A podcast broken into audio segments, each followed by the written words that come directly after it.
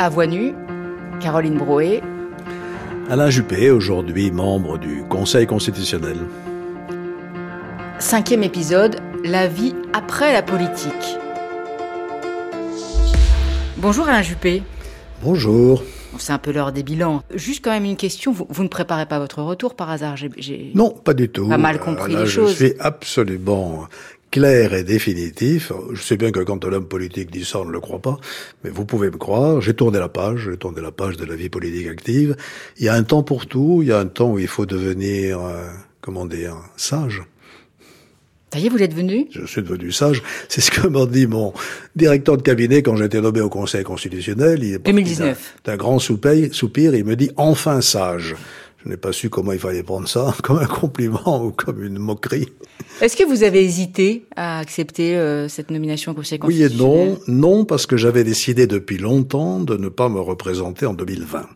Ça allait faire 25 ans, euh, j'allais atteindre 75 ans, et j'avais une obsession de ne pas faire le mandat de trop comme Chaban, qui avait fait le mandat de trop. Donc ma décision été prise depuis longtemps et je me préparais à faire autre chose. Il se trouve que, et là aussi c'est toujours le, hasard qui décide des destinées parfois, que j'ai reçu cette proposition un an avant les élections, c'est-à-dire pas en 2020 mais en 2019, euh, où le président de l'Assemblée nationale, un beau matin, me dit voilà, j'ai l'intention de vous nommer au Conseil constitutionnel, est-ce que ça vous intéresse? Je lui dis vous me laissez combien de temps pour réfléchir? Il me dit jusqu'à ce soir 18 heures. Voilà, donc j'ai réfléchi dans la journée et je me suis dit que c'était une proposition euh, honorable, euh, que voilà, j'avais envie de l'accepter. C'est la raison pour laquelle je suis parti de Bordeaux un an plus tôt que ce que j'avais prévu. Vous n'êtes pas juriste, ce n'est pas un problème? Comment je suis pas juriste? Vous n'êtes pas juriste? Bah, euh, On fait du droit public à l'ENA. Oui. À l'inspection des finances, on fait, on, fait, du droit fiscal. Et si on ne nommait que des professeurs de droit constitutionnel au Conseil constitutionnel, ce serait une belle catastrophe. Le fait d'avoir été ministre, parlementaire, maire, c'est très utile lorsque on juge de l'application de certains domaines du droit. La Constitution de 1958 à nos jours, elle est sur votre table basse. Vous la consultez tous les jours. J'essaye de la prendre par cœur. Après tant d'années, vous n'avez pas encore euh, tous les articles en tête. Ah, Il en reste. Elle évolue surtout. Avant d'entrer euh, au Conseil constitutionnel, euh, Alain Juppé, vous êtes passé devant la commission des lois de l'Assemblée nationale. Oui. Car, vous le dites dans, dans vos mémoires, vous aviez un casier judiciaire. Euh, je rappelle que vous avez été condamné en 2004, pour ceux qui n'ont pas écouté les épisodes précédents euh, et qui s'en ne souviennent pas, condamné par la Cour d'appel de Versailles à un an d'inéligibilité et 14 mois de prison avec sursis pour recel d'abus de biens sociaux et prise illégale d'intérêt dans l'affaire des emplois fictifs de la ville de Paris. Vous avez plaidé devant cette commission euh, des lois de l'Assemblée nationale pour un droit à l'oubli et vous avez déclaré j'ai purgé ma peine. Ça vous l'avait de, de, tout le reste pour pouvoir entrer au Conseil constitutionnel ou vous aviez un sentiment de culpabilité et il fallait que vous régliez ça? La première chose que j'ai dite à, à Monsieur Ferrand quand il m'a proposé de me nommer, il m'a dit mais j'ai un casier judiciaire. Il m'a dit je sais et euh, j'ai étudié la question et il m'a ajouté euh, j'en ai conclu que ça n'était pas un empêchement. voilà, c'est un premier jugement de l'autorité qui m'a qui m'a nommé. Deuxièmement, quand je suis allé devant la commission des lois, j'ai mis carte sur table euh, en revendiquant peut-être le droit à l'oubli puisque j'avais purgé ma peine. Troisièmement, j'ai rappelé quand même que la cour d'appel avait dit formellement que je n'avais pas mis un sou dans ma poche et que je ne devais pas être le bouc émissaire de mon parti. Euh, voilà, et donc la commission des lois a par 21 voix sur 24 ratifié ma nomination. Euh, J'ajoute enfin que moi, ce qui m'a le plus ressourcé, c'est pas tellement l'avis de la commission des lois, d'ailleurs, que celui du peuple de Bordeaux. Hein. Je me suis relégitimé à deux reprises, en 2006, en 2008, en 2014, par le suffrage universel, et j'estime que ça valait droit à l'oubli.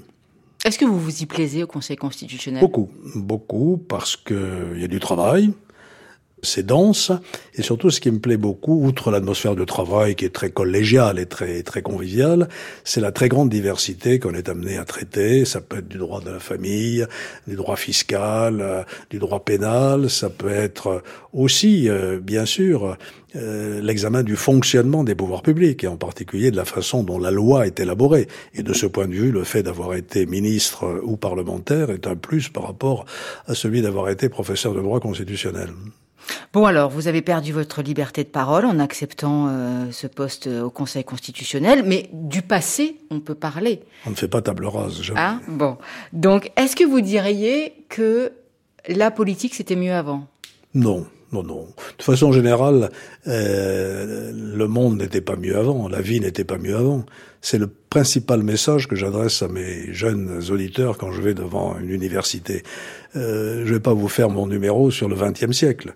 Ça a été un siècle absolument merveilleux deux guerres mondiales, la grippe espagnole, le goulag, la Shoah, les génocides, la guerre froide, Hiroshima, c'est un siècle absolument merveilleux. Euh, non, aujourd'hui c'est difficile, nous avons affronté des défis formidables, le défi climatique, le défi migratoire, le défi numérique, le défi euh, moral et politique. Mais bon, on va se battre, on va résister. Alors je vais tourner la question autrement, est-ce que les politiques sont à la hauteur des enjeux? Les enjeux sont compliqués et euh, l'idée qu'on n'a plus de grands hommes et qu'on n'a plus que des médiocres en politique, c'est une idée facile. Euh, il y a des gens de qualité en politique. C'est plus difficile de s'engager, bien sûr. Quand on a 20 ans aujourd'hui ou 25 ans, on y regarde à deux fois. Pourquoi Pourquoi Pourquoi? Pourquoi parce que parce que vous avez envie d'entrer dans une corporation dont 80% des Français pensent qu'ils sont pourris, impuissants et inefficaces? Le milieu du journalisme n'est pas mieux, hein, mais non, non, ça suscite pas véritablement l'enthousiasme. C'est pour ça que c'est plus difficile. Oui, vous dites aussi que vous croyez encore à l'engagement et à la noblesse de l'engagement politique et d'ailleurs aussi à la possibilité d'agir. Oui, bien sûr. Alors, euh, je l'ai dit pour ce qui concerne euh, les mandats locaux, on peut agir, on peut faire des choses on peut pas changer la vie. Ceux qui promettent de changer la vie sont un peu euh, ambitieux et racontent des histoires, mais on peut changer les choses. On peut améliorer la situation. On l'a fait dans le passé. La situation des femmes, par exemple, s'est beaucoup améliorée au fil des années. L'IVG, c'est une mesure politique. Enfin, la, libéralisation de l'IVG, la loi Veil, ça a été une amélioration de la condition féminine. Et euh, dans un domaine moins sensible, euh, les lois sur la parité en politique ont amélioré la situation des femmes aussi. L'écart entre les hommes et les femmes se réduit. Pas suffisamment, pas complètement. Il y a encore un scandale majeur qui est celui de la violence faite aux femmes. Mais globalement, la situation des femmes s'est améliorée. On a progressé dans le sens d'une meilleure égalité entre ce que je continue à appeler les sexes, euh, même si c'est plus un mot euh, euh, employé usuellement. Il était remplacé par celui de genre. Oui, bon, on va pas rentrer dans ce débat-là, on est en dehors du micro. euh, mais je, vous, vous parliez des, des, jeunes auditeurs. Il y a un épisode ou un moment de votre vie euh, qu'on n'a pas encore abordé, Alain Juppé, c'est celui de Québec. Vous êtes parti enseigner euh, à Montréal pendant un an, de 2005 à, à 2006. Un an jour pour jour presque. Hein. Vous avez donné des cours de relations internationales sur les conséquences de la mondialisation sur la vie des États. Sujet intellectuel s'il en est. Euh... Je suis un intellectuel. Est-ce que vous avez trouvé ce que vous ne pouviez faire en politique là? Vous avez adoré faire ça, justement, ce travail intellectuel. Alors, est-ce que euh, euh, c'est possible d'être un intellectuel en politique? Oui, bien sûr, je ne suis pas le seul. Il y a beaucoup de gens euh, qui aiment les idées, qui euh, sont cultivés, qui ont eu des formations solides, qui savent écrire. Enfin, je ne vais pas vous citer euh, certains de mes pères, dont on peut considérer que ce sont des hommes cultivés, à défaut d'être des, des, des, intellectuels. Qu'est-ce que c'est qu'un intellectuel? C'est quelqu'un qui consacre sa vie à, à, des considérations théoriques. Bon, effectivement, les hommes politiques ne sont pas ça, mais il y a des hommes politiques qui sont à la fois dans l'action et dans la réflexion. Ça existe, fort heureusement. Et, historiquement, on pourrait en citer certains qui sont prestigieux. De Gaulle est un peu un intellectuel. Hein. Quand on relit le général de Gaulle, d'abord il écrit magnifiquement bien, et les ouvrages qu'il a écrits avant la guerre montrent euh, la puissance de sa pensée et de l'anticipation de sa pensée. Et ça a été un homme d'action aussi. J'aimais cette expérience du Québec, d'abord parce que c'était une respiration après euh, le coup de bambou que j'avais reçu sur la tête euh, avec mon procès, parce que j'ai retrouvé une vie familiale extrêmement étroite et affectueuse et chaleureuse, parce que j'ai trouvé des gens aussi bienveillants, détendus, euh, un peu moins stressés que dans le Triangle d'Or de Paris, euh, par exemple. Euh, et puis le contact avec des publics très très variés, de fonctionnaires internationaux à Ottawa, le kaléidoscope de la planète à Montréal. J'avais des, étudiants venant de toutes les parties du monde et même de France. Et puis des Québécois pure souche ou pure laine, comme ils disent, à Québec. Donc c'était une expérience extrêmement enrichissante. Vous aimez... Le signal que j'ai appris là, parce que c'est venu en France aujourd'hui, que les étudiants notent les professeurs. C'est le cas maintenant dans beaucoup d'universités, à Sciences Po ou ailleurs. Euh, C'était la première fois que je voyais ça. Donc euh, c'est aussi une relation intéressante. Vous n'allez pas couper à la question, alors quelle note avez-vous eu J'ai eu de bonnes notes. Un jour, on m'annonce que je dois réserver le dernier quart d'heure de mon cours pour que les étudiants aient le droit de remplir la fiche de notation. Donc voilà, je suis parti, je les ai laissés, ils ont rempli ma fiche de notation. C'était sur la disponibilité, sur la clarté, etc., etc. C'était assez détaillé. Oui. C'était pas simplement euh, il est sympa ou il est pas sympa, ou il est bon ou il est pas bon. Je voudrais vous ramener à, à, la première émission quand nous avons ensemble défini un certain nombre de, de valeurs que vous dont vous aviez hérité dans votre euh, éducation, euh, dans votre famille, euh, valeurs morales, nous avez-vous dit, et rappelant là aussi le, les racines catholiques qui sont les vôtres, même si on peut avoir une morale et ne pas être catholique. J'aimerais savoir comment l'homme politique que vous avez été, donc, mais que vous restez, puisqu'on reste, je pense, politique toute sa vie, malgré tout, aborde la question de, alors la morale ou l'éthique, ça dépendra, vous nous le direz. Est-ce que morale et politique font bon ménage? Non, parce qu'il y a des tensions, mais elles ne sont pas incompatibles. Ça dépend ce qu'on veut dire par bon ménage. Est-ce que c'est antinomique? Non, bien sûr que non. Est-ce que c'est facile? Non, bien sûr que non aussi. Donc il y a une tension permanente entre les deux parce que la politique aussi c'est l'art du possible, qui amène parfois à faire des, des concessions avec euh, les valeurs morales. Puis euh, moi je crois qu'il y a des valeurs morales. Euh, et euh, pour moi, l'essentiel, ce qui fonde tout, c'est le respect de la dignité de la personne humaine. C'est ça qui est pour moi l'ancrage principal. Mais à partir de là, c'est compliqué. J'ai le souvenir d'une dissertation que j'avais faite euh, tout à fait en première euh, avec un prof que j'aimais beaucoup. Et le sujet, c'était faut-il toujours dire la vérité?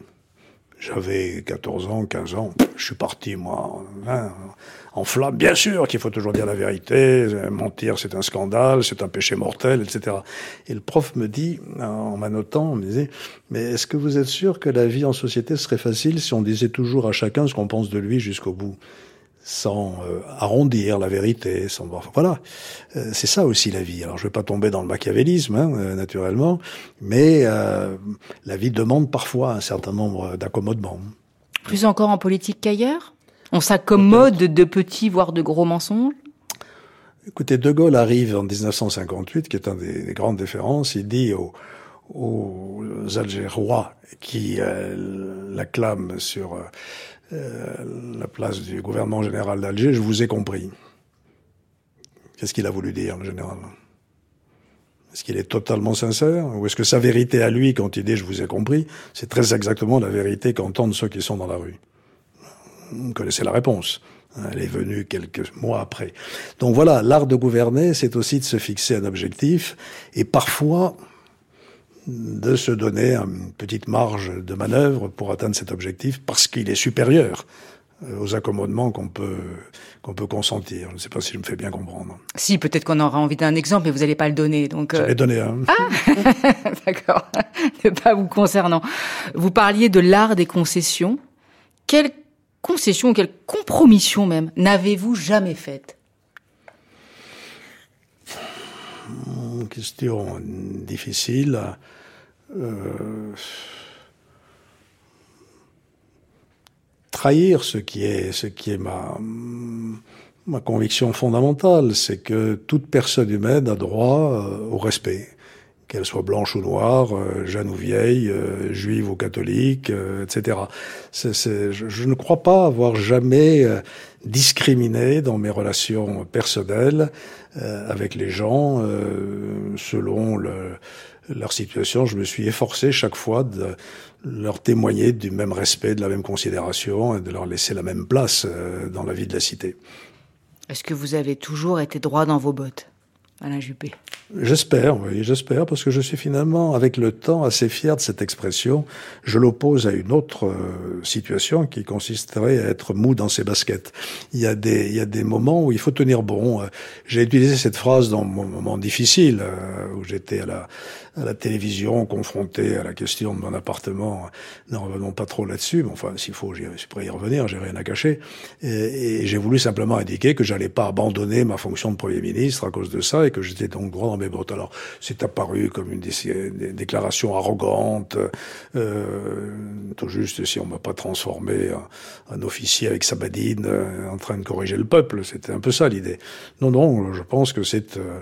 Euh, l'idée que de temps en temps, il faut savoir preuve d'autorité. Et, aujourd'hui, qu'est-ce qui manque À la recherche de quoi sont les Françaises et les Français? D'un sentiment d'autorité.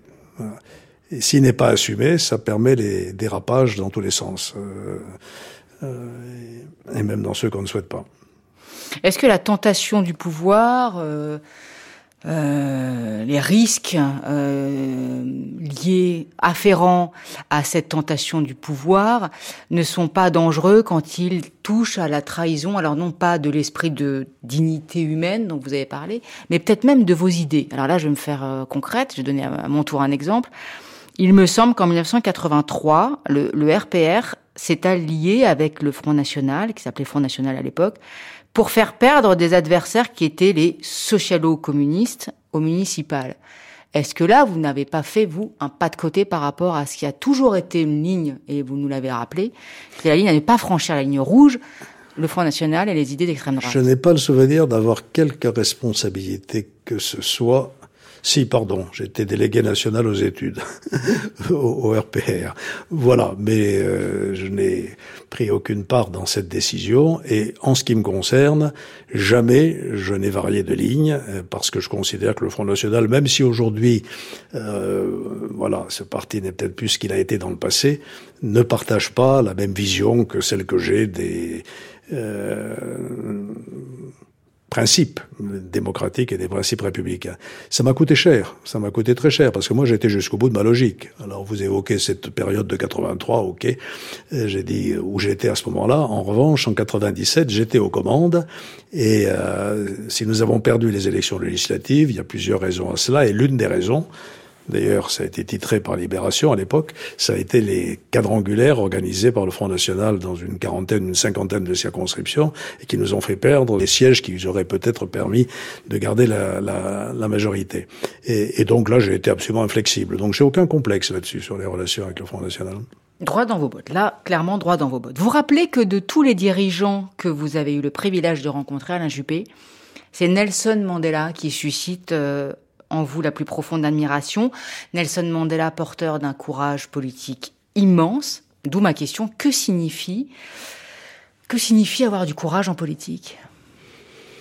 Euh, avoir le courage en politique, ça consiste à faire passer l'intérêt général contre euh, ce qui pourrait être euh, son esprit de revanche ou de vengeance. Voilà un homme qui passe, je n'ai plus le décompte exact, plus d'une vingtaine d'années en prison. Alors, il était certes pas dans une geôle, il était en résidence surveillée, mais enfin, il est en prison, privé de liberté. Il revient au pouvoir.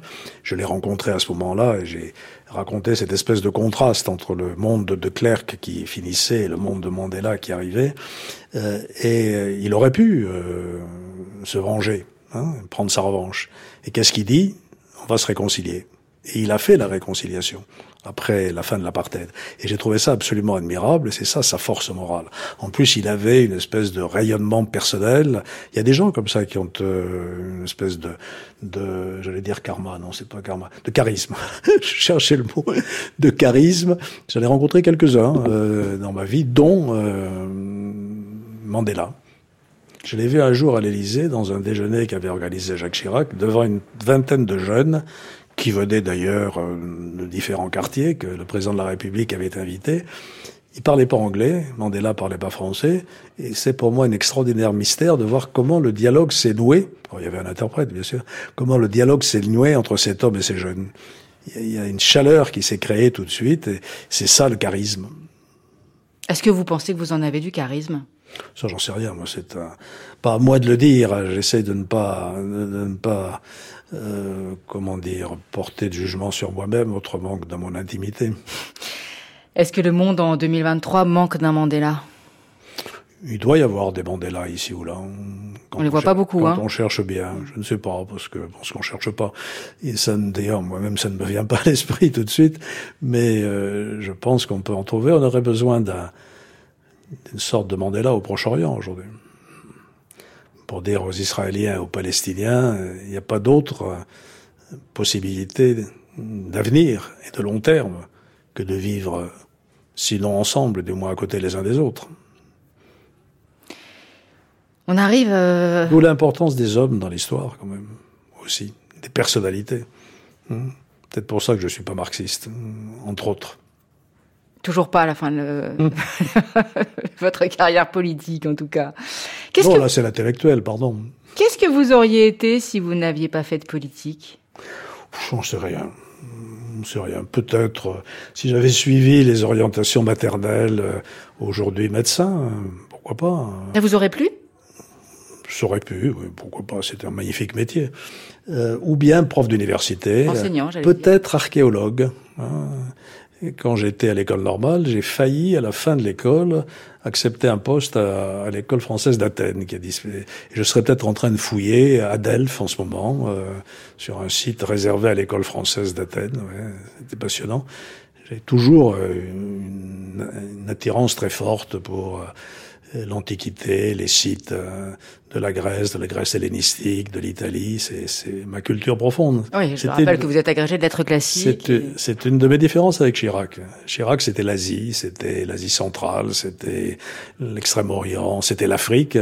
Moi, c'est l'Italie, la Grèce, la Grande Grèce, euh, la côte iodienne de la Turquie. Enfin, c'est là que je me sens chez moi. Vous avez échangé euh, sur ce Oui, oui, oui, bien sûr. Vous avez oui, pris un petit peu de ses goûts et, et de ses goûts, vous, oui, vous avez donné les vôtres. Euh, je suis pas sûr parce qu'il se moquait toujours de mon goût pour euh, l'antiquité gréco-romaine. Il disait mais ces statues gréco-romaines c'est toutes les mêmes, disait-il, par provocation. Et euh, je n'ai pas acquis euh, le, le, dixième de l'immense culture qu'il avait sur les civilisations que j'ai citées, qu'il cachait parce qu'il avait une forme de coquetterie, il voulait faire croire qu'il était inculte, alors qu'il avait une culture différente peut-être de la mienne, mais extrêmement vaste. Hein. Je voudrais vous citer une journaliste politique euh, qui est Françoise Fressoz, dans Le Monde, euh, au moment de votre nomination au Conseil constitutionnel. Elle dit que vous êtes, je la cite, le condensé d'une étrange relation avec les Français faite de haine, de rédemption et peut-être aussi de méprise. Oni lors de son passage à Matignon au milieu des années 90, montré du doigt lors de sa condamnation en 2004 dans le dossier des emplois fictifs de la mairie de Paris, le Landais, comme ça qu'elle vous appelle, le Landais a ensuite connu un spectaculaire retour en grâce avec la Jupémania de 2016 qui lui a fait de nouveau croire que tout était possible. Fermez les guillemets. Est-ce que votre histoire avec les Français et les Françaises n'est pas l'histoire d'un malentendu, Alain Juppé? Non, c'est l'histoire de périodes différentes de ma vie. Hein. Euh, voilà, c'est un long parcours avec euh, des moments fastes. Quand Françoise Fressos, pour qui euh, j'ai beaucoup de respect, je la lis toujours avec beaucoup d'intérêt, dit que j'ai battu tous les records d'impopularité au, à Matignon, euh, c'est vrai à la sortie, pas à l'entrée. À l'entrée, j'étais le Premier ministre nouvellement nommé le plus populaire. Donc vous voyez qu'il y a des hauts et des bas. Et quand vous faites quelque chose, euh, vous encourez toujours le risque de, de l'incompréhension. Euh, là où peut-être il y a eu méprise, bon, est-ce qu'elle est aujourd'hui dissipée, j'en sais rien, c'est sur euh, ma personnalité, euh, l'homme froid, voilà, insensible, droit dans ses bottes, pour reprendre cette expression, parce que c'est ça que ça voulait dire pour les analystes politiques et les journalistes qui se sont euh, employés à, à, développer cette expression avec gourmandise. Euh, voilà, et là il y a peut-être méprise parce que alors c'est ce qui transparaît, paraît-il, dans mon livre, c'est ce que les Bordelais ont senti, c'est ce que les électeurs du 18e euh, arrondissement aussi ont senti pendant 12 ans. C'est pas ma vraie personnalité. Voilà, je pense pas que je sois froid et insensible. Vous en avez souffert? Oui, que vous reveniez peu, sur cette idée-là? Je pas, je pas. Aujourd'hui, j'ai pas d'amertume. D'ailleurs, ça se sent dans mon livre. J'ai aucun compte à rendre, euh, aucun compte à régler avec personne. Je n'ai pratiquement dit du mal de personne dans mon livre, ce qui est assez exceptionnel dans un livre politique. On l'a dit, hein Oui, euh, il suffit de comparer. Euh, voilà, parce que je suis assez bon, ça va paraître un petit peu arrogant, mais je suis assez heureux de ce que j'ai fait. Voilà, j'ai contribué comme je l'ai pu à améliorer sans doute la situation de Bordeaux et peut-être même à Matignon de faire quelques quelques belles réformes euh, bon, qui m'ont valu de l'impopularité à court terme. Je cite cette phrase du président de la République, décorant mon ancien ministre des Finances et disant que nous avions réalisé un projet titanesque et une véritable prouesse à Matignon qui était celle de qualifier la France pour l'euro. Voilà. Donc j'ai des moments de fierté, des raisons de fierté, des raisons d'échec. J'ai pesé le pour et le contre. Si c'était à refaire, euh, je ne referais pas exactement la même chose, bien sûr. J'essaierais de ne pas refaire les mêmes erreurs. Euh, mais bon, je termine heureux. Vous disiez que vous aviez plus de temps, enfin c'est comme ça que je l'ai entendu, au Conseil constitutionnel que dans votre vie politique euh, précédente. Sur votre table basse, à côté de la Constitution de 1958 à, nos jours et d'un beau et gros livre sur le Parlement de, de, Bordeaux de 1462 à 2012, il y a deux énormes livres. Et pour cause, l'œuvre de Pascal, évidemment édition du 400e anniversaire, je rappelle que nous enregistrons ces émissions en 2023, et tout Rabelais. Pascal et Rabelais, ça va ensemble? Non, mais j'ai des goûts assez éclectiques. On peut aimer les deux. Euh, je connais bien Pascal, je connais un peu moins bien Rabelais, donc c'est pour ça que je vais me plonger. Mais j'adore cette langue euh, gourmande, savoureuse, extraordinaire. J'aime la langue française.